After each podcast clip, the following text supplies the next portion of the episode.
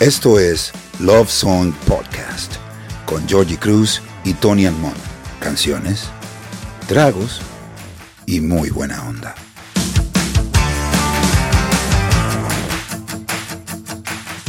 Tony.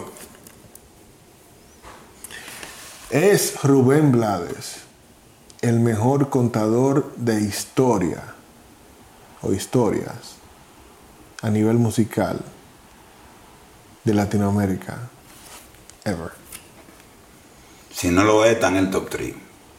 Te lo digo porque básicamente es, en la época que él sale, la poesía era dominante.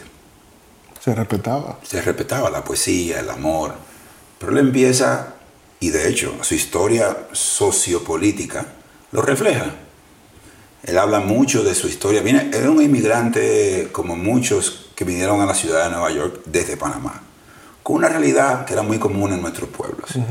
Y empieza a hablar desde su vivencia y la vivencia que vivió en Nueva York, que ya estamos claros que la palabra salsa nace en Nueva York.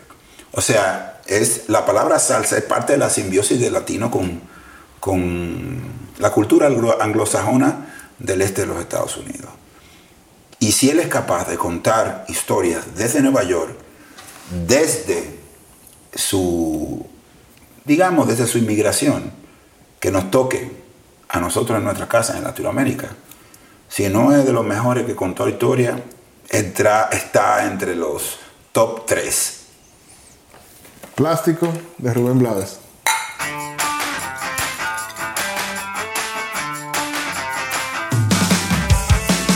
¿Por qué tú eliges Plástico? Rubén Blades, colaborando junto con Willy Colón, el maestro. Tantas canciones, tantos discos, décadas. ¿Por qué tú elegiste Plástico? Yo siempre digo, cada vez que tengo la oportunidad, que la música es un documento histórico. Y yo recuerdo, siendo jovencito, tengo, tengo en ese momento 11, 12 años. Encuentro a mi hermano mayor, eh, Neno, se llama igual que yo, pero en mi casa, como toditos nos llamamos Ramón, mi hermano, mi hermano mayor era Neno, Ramón era papi y yo soy Tony. Tony se llama Ramón, ¿eh? eh sí, Ramón Antonio. Entonces encuentro en el coro de mi hermano, que me llevaba, hermano de padre, me llevaba nueve años, tan en ese coro de disco, salsa, bueno, el disco era una parte intrínseca de todo lo que estaba pasando musicalmente. Inevitable. Inevitable. Y empiezo a escuchar en la parte de los Fever, porque le llamaban Fever en esa época, eh. obviamente por una, una, una, una, alusión a Saturday Night Fever.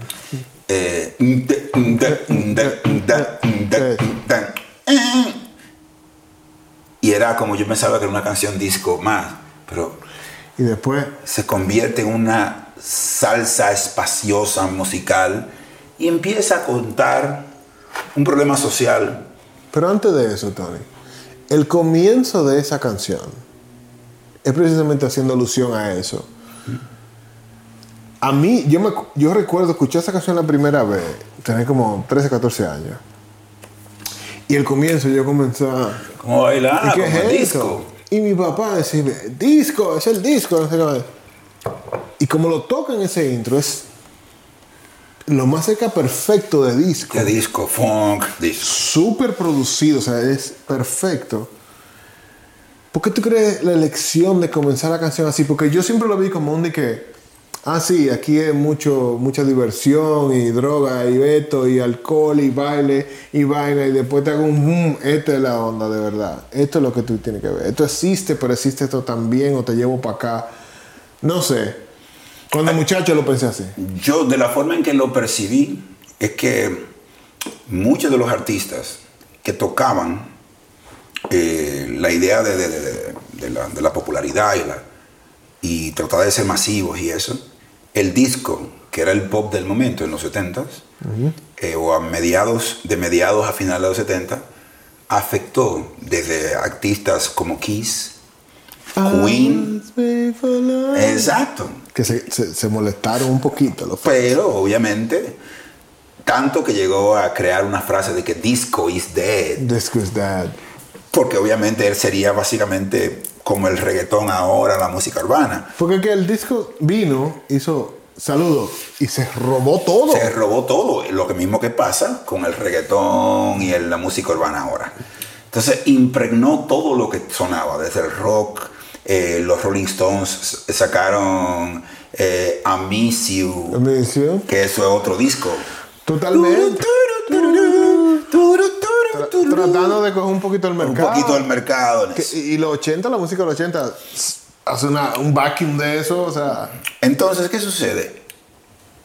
El- la salsa, que es de las expresiones musicales más genuinas en lo que es la fusión latina con el mercado, obviamente East Coast y Nueva York. Sí, y, y aún más en otro nivel que también es responsable esa fusión del hip hop, pero ese es otro cuento. Era lo más llamado a hacer alusión a lo que pasaba en la discoteca de Nueva York en esa época. Recuerda que la Fania vino de los 60, en la época de la cuando todo era eh, música psicodélica Sí, sí, sí, sí, y se desarrolló como un fenómeno en la, fam- la Fania. De hecho, el compositor principal, que es Rubén Blades, entra en la Fania mucho después de la, del- de la fama de la marca, de- de- del sello disquero, liderado por, por u- uno de los eh, héroes nuestros, que es el señor Johnny Pacheco.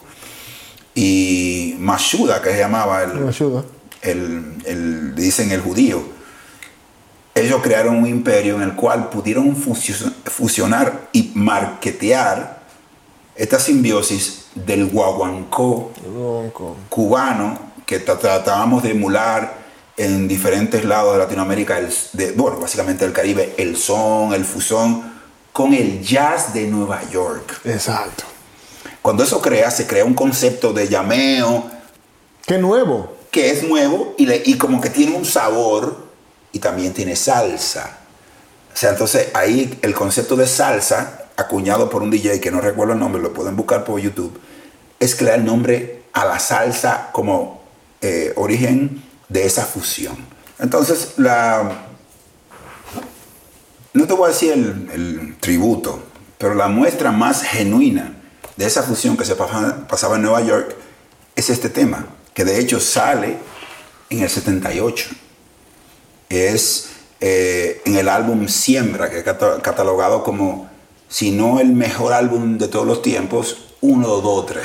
Y, y es mucho decir, Y la portada. y la portada que tiene es como parece una portada de Benetton. Se la robaron de ahí. La, la gente de Benetton se la borraron de ahí. Royalty. Royalties. Y obviamente hablaba, era de, de nuevo, es importante que muchos de los temas que a mí me gustan tienen que ver con la reflexión del artista frente a su realidad social. Y el hecho de que estos artistas, que eran Willy Colón y Rubén Blades, tenían fuertes ataduras culturales con sus países de origen, Puerto Rico y Panamá. Yo vuelvo un poquito al episodio pasado que hablamos del Mayimbe cantando Cama y Mesa y Roberto Carlos. Me pasa con Rubén Blades que no importa lo que cante, yo le creo. ¿Tú le crees? Yo le creo de comienzo a fin. Rubén Blades puede cantar una canción, equivocarse en la canción y empezarla otra vez. Y yo como quiera se la creo. ¿Sabes? Yo quisiera poder elaborar en eso. Porque como me dedico, al, eh, al- como dice Pavel, al oficio de hacer canción, es tan importante que la persona que te escucha te cree, te crea, que a veces entendemos que, que- la, mercadotecnia, la, la- la forma en que se mercadea tu producto, lo que... Yo creo que hay algo que no puede lograr el dinero ni la estructura de promoción, que es que la gente te crea lo que dices.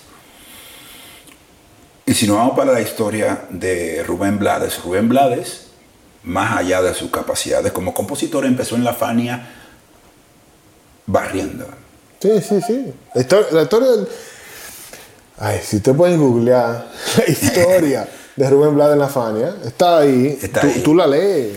O sea, o sea, cuando De la él- nada. De la nada. Cuando él empieza a. Es la, la, la clásica historia de mi generación de alguien que se arriesgó a decir, oye, mira, yo tengo esta vainita, me metí aquí como los Boys to Men cuando se le metieron a, Michael Bivens. a Mike, a Mike Bivens en, en un concierto de, de, de, de- Velvet DeVoe. no, no, de, de Velvet DeVoe, exacto. Y me, vaya a New Edition. De Velvet DeVoe. Y, mira, vamos a contarte eso. Dum, dum, dum, dara, dum, dum, dum, dara, da, da, da, Dame tu teléfono. Dame tu teléfono. O sea, este tipo se arriesgó. Estábamos trabajando y obviamente, eh, no recuerdo, creo que era de cartón, que fue la primera canción que, que mm, eh, el, el, Sí, sí, sí. el- sí. creo que era para eh, Maelo, era, o era... Elisa Carlos. ¿Fue él? No, el caso que él grabó, él grabó la guía.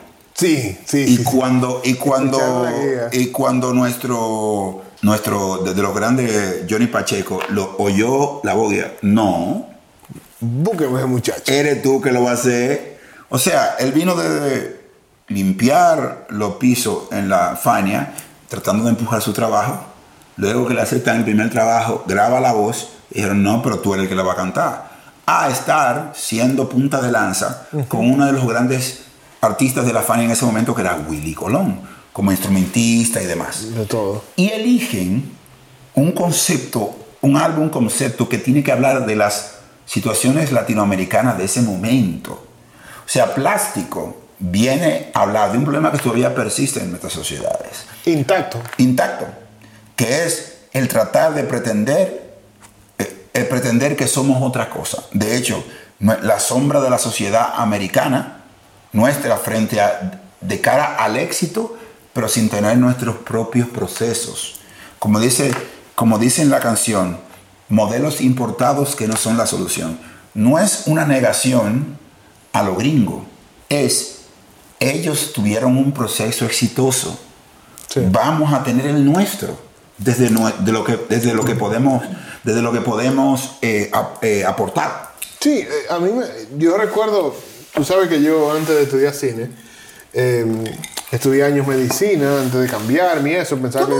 Bueno, no me sorprenda, fe, yo es médico. Sí.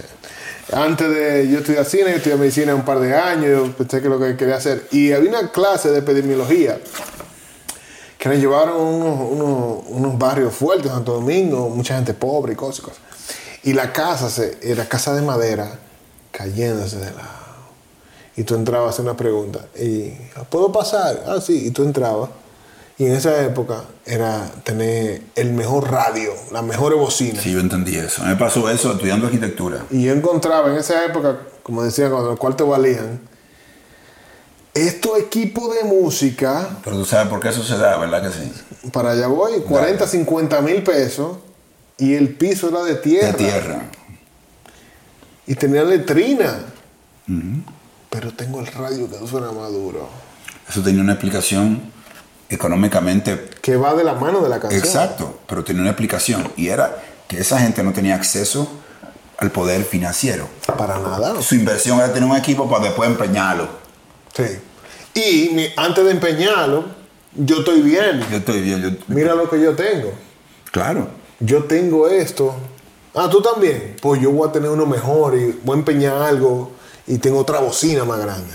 Y obviamente, obviamente, en este tiempo tenemos una, la clase pop de nuestro país y de muchos países de Latinoamérica, eh, la, la música pop empieza a utilizar imágenes de éxito material como, como punta de bandera, o sea, el éxito sin el proceso, que es lo que yo tengo. Sí, sí, sí, sí, sí. El éxito sin el proceso, sin el trabajo. Sí, sí, sí. Aparecen en los medios, en lo, en lo, y a mí me, como vengo de un barrio, me llama la, la atención una, eh, la letra que dice la canción. Se ven las caras de trabajo y de sudor, de, de gente de, ca- de carne y hueso que no se rindió, de gente trabajando buscando el nuevo camino, de, ca- el nuevo camino, orgullosa de su herencia y de ser latino. Entonces, no es un tema de tú eh, sobrevalorar lo que tú eres, es simplemente valorar lo que puedes aportar ¿Y quién tú eres? y quién tú eres, que eso te da todas las herramientas para tener el éxito que puedes llegar, no emular las historias de otra gente. Entonces, esa canción me tocó de una forma tan radical y la idea de siembra como título del álbum es básicamente qué tú tienes para sembrar. Latinoamérica está complejado. Sí, yo entiendo que sí. Yo también. Yo entiendo que hay un complejo muy grande entre lo que es la sobreadmiración por la estructura americana y el odio. Las dos cosas son, eh, eh, están basadas en una eh, visión limitada de lo que tú eres. O la sobrevalúas o la eh, subvalúas. No creo que haya una, una aceptación de lo que es y cómo poder llevarlo al mismo nivel. Porque yo veo que la- cuando canciones como esta me acuerdan a mí como Latinoamérica no... Recuerda, recuerda el, el- el año, igual cuando hablamos de Another Brick Sí, in sí, the sí, Wall, sí. es una- un tema social. Había problemas De sociales en Latinoamérica y en muchos de nuestros países de, ¿qué te digo? Eh, dictaduras, líos y obviamente problemas que todavía se mantienen. Había mucho por dar, mucho por decir, no podía. Y hay canciones como esta. Entonces tú tienes... Hay, hay una...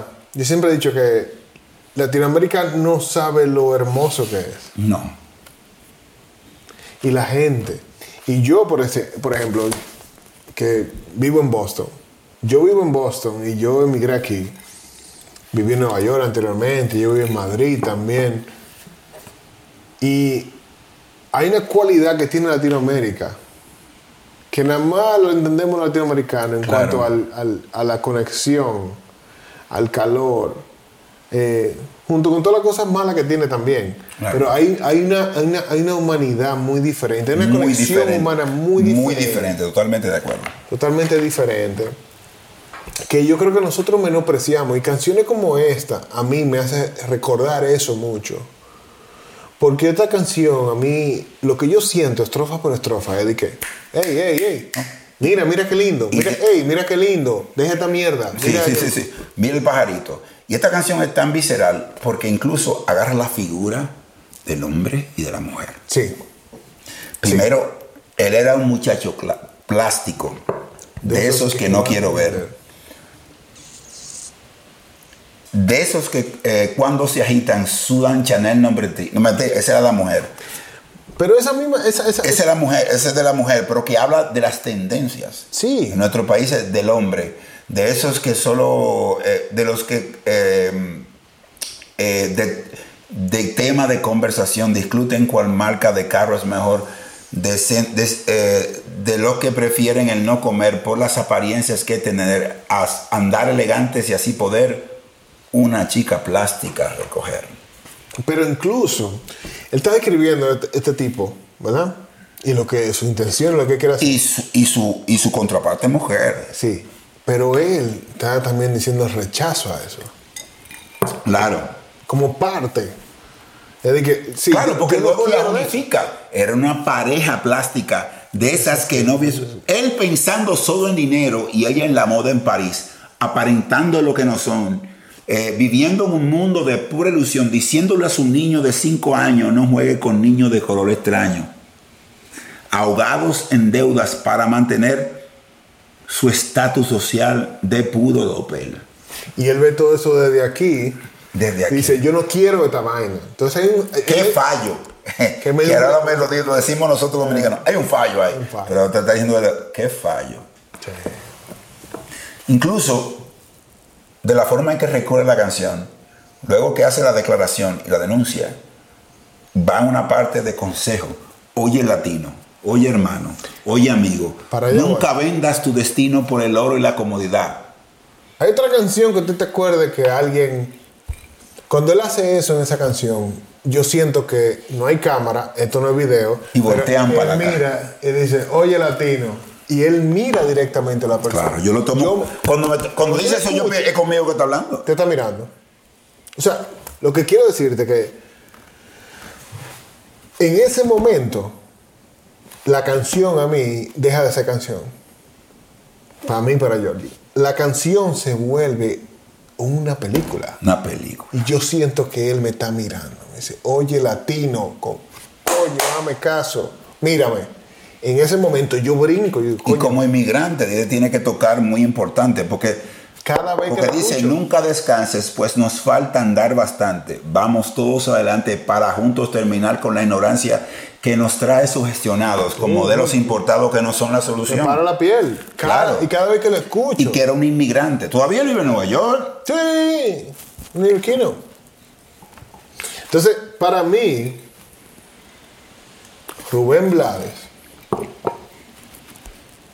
es el mejor cantante, cantautor, contando historias a través de música de la habla hispana, para mí. Y, Porque como él lo hace, joder. y obviamente es para mí la voz de la salsa. ¿Por qué? ¿Por qué? Porque la salsa es la fusión del guaguancó y el jazz en los Estados Unidos. Y él es un inmigrante latinoamericano que encontró su voz en Nueva York. Él tiene la mejor perspectiva de todo. La perspectiva de todo, porque él es un inmigrante. Y él llegó el momento que es. El momento que es en la en, de- y, y se entró en, la, en, en el sistema que trataba de crear eh, y monetizar ese concepto de salsa, que era la fusión de ese ritmo cubano afroantillano y el jazz en Nueva York. Cuando ya era un portento, apareció otro inmigrante con algo que decir y que podía contar las historias de todos nosotros. Y por eso Pero él preparó, él, él fue que preparó el terreno. él preparó el terreno y él, era y él- y otro. él cogió ese, y él cogió ese pleito. ¿Por qué? Porque todos los artistas desde antes hablaban de los problemas no, normales que estaban muy bien, de amor, desamor, pero él empezó a redactar historias del inmigrante y desde su condición de inmigrante de nuestros países, utilizando ya la plataforma que la Fania le había conferido. En otros niveles hubieran dicho, no, olvídate de eso, hablante de amor, de nalga, carro Te caro. votaron. Te votaron. No. Hace un álbum como Siembra, que es una declaración social importante.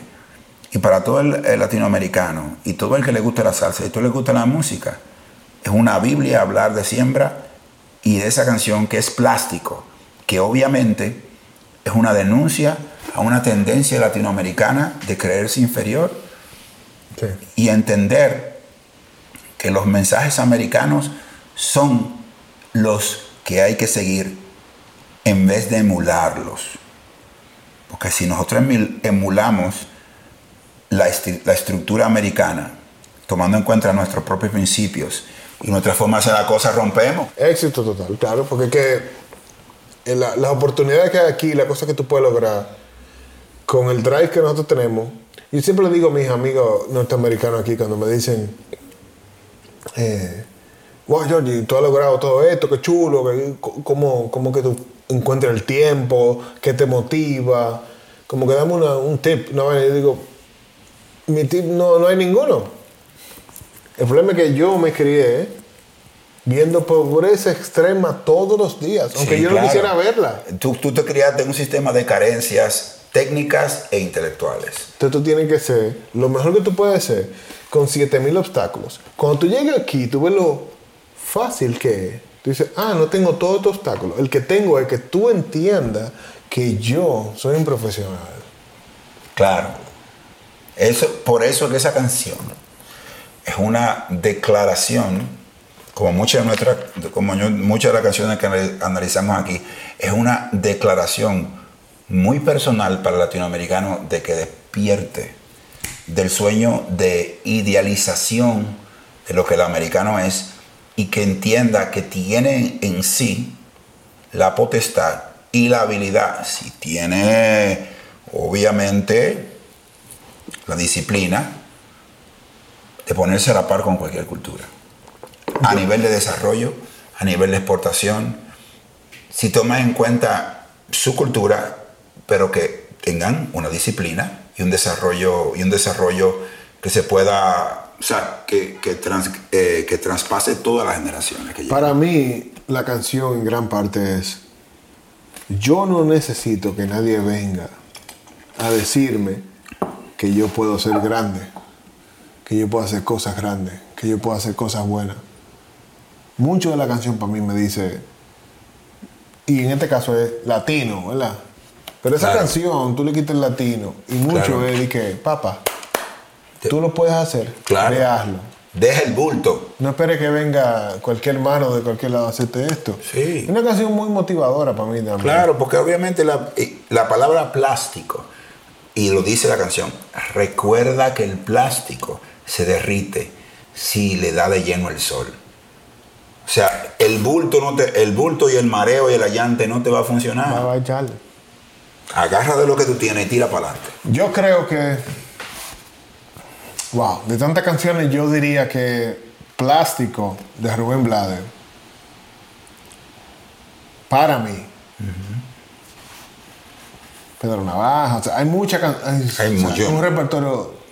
Pero para mí, yo creo que Plástico tiene el efecto mayor en mí de cualquier canción de Rubén Blades. Y para mí plástico, y más el contexto en que está en el álbum Siembra, es lo que a mí me motiva a hablar de mi realidad. Y ver qué tanto puedo apo- aportar desde ahí.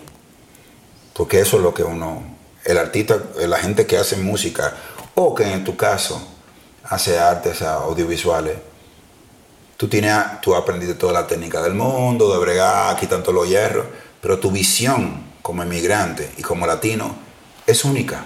Es otra vaina. Si tú no le pones corazón a eso, lo que tú vayas a, contribuir se vuelve eso, plático. Tú ves a la gente que toma los drinks, los pre-workout, que te ponen rápido.